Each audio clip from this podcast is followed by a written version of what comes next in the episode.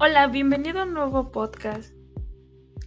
Esta vez vamos a hablar sobre lo que son los grupos y qué es un equipo. Muchas veces confundimos estos dos términos porque estamos muy confusos entre la definición de eso. Pero esto ya no va a suceder más porque aquí vas a saber cuáles son las diferencias y características de cada uno de ellos. Para empezar, ¿qué es un grupo? Un grupo es un conjunto de personas con un líder Mm, un claro ejemplo podría ser en cada una de las aulas de clases. Normalmente estamos todo el grupo de 35 personas, 40, pero hay una persona que es el jefe de grupo, que es el que toma las decisiones finales para cada una de las acciones que va a ejecutar el grupo en común. Y cada uno de nosotros pues tiene una pequeña aportación a esas decisiones, pero no somos el punto final de esa decisión.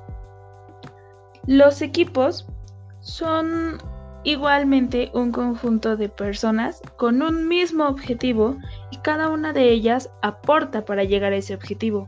Es decir, en estos no existe un líder que sea el que tome las decisiones de las acciones que se van a hacer para llegar al objetivo.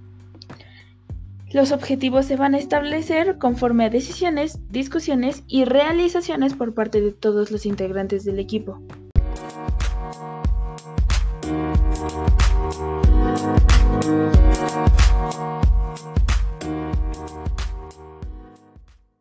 Existen seis tipos de equipos de trabajo. Equipos transfuncionales, equipos virtuales, equipos múltiples, autodirigidos, productividad y para resolver problemas.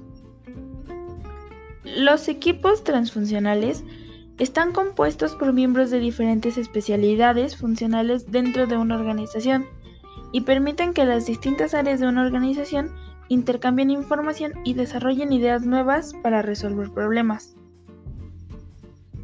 Los equipos para resolver problemas, sus miembros comparten ideas y ofrecen sugerencias acerca de cómo mejorar los procesos de método de trabajo. Los equipos autodirigidos son grupos de empleados que llevan a cabo trabajos relacionados o independientes que asumen mucha responsabilidad, ejercen el control colectivo y asumen responsabilidades, enfrentan problemas, trabajan con proveedores y clientes.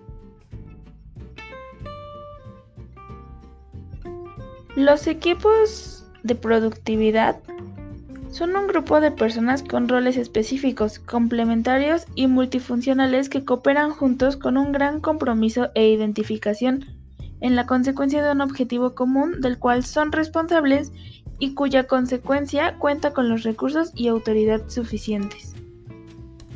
Los equipos virtuales son aquellos que usan tecnología de computación para reunir a miembros que están dispersos físicamente con el propósito de alcanzar una meta común. Los individuos colaboran en línea con medios de comunicación como redes de área extendida, videoconferencias o correo electrónico, ya sea que los separe solo una oficina o que estén en distintos continentes.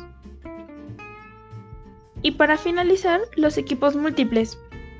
Un equipo múltiple es aquel en el cual las personas que trabajan dentro de ese equipo pueden ser de dos a tres personas y estas tres personas pueden desarrollar el trabajo de seis personas, es decir, pueden desarrollar el 50% de su, de su energía en un trabajo y el resto de la energía se aporta o se apoya en otro trabajo diferente.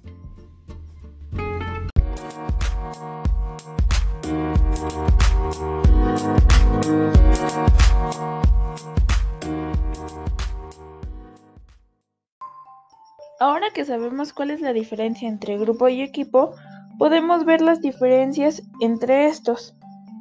Un equipo identifica, alcanza la meta, sostiene responsabilidades, el liderazgo es compartido, el equipo decide, discute y realiza y tiene la finalidad de tomar una decisión, mientras que un grupo solo tiene un líder, discute, decide y delega, tiene la finalidad de una misión, trabaja individualmente, eh, tiene una efectividad para negociar y tiene reuniones propuestas por el líder.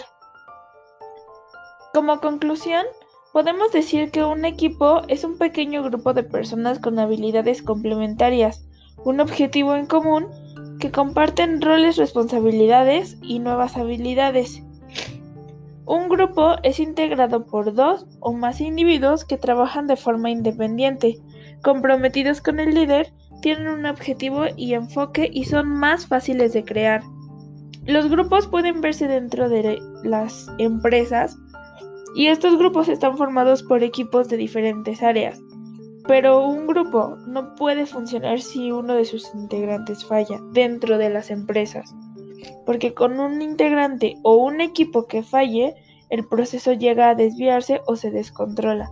Por eso son tan importantes los equipos como los grupos. Espero que hayas podido entender este tema con más facilidad y espero verte en un próximo podcast. Bye.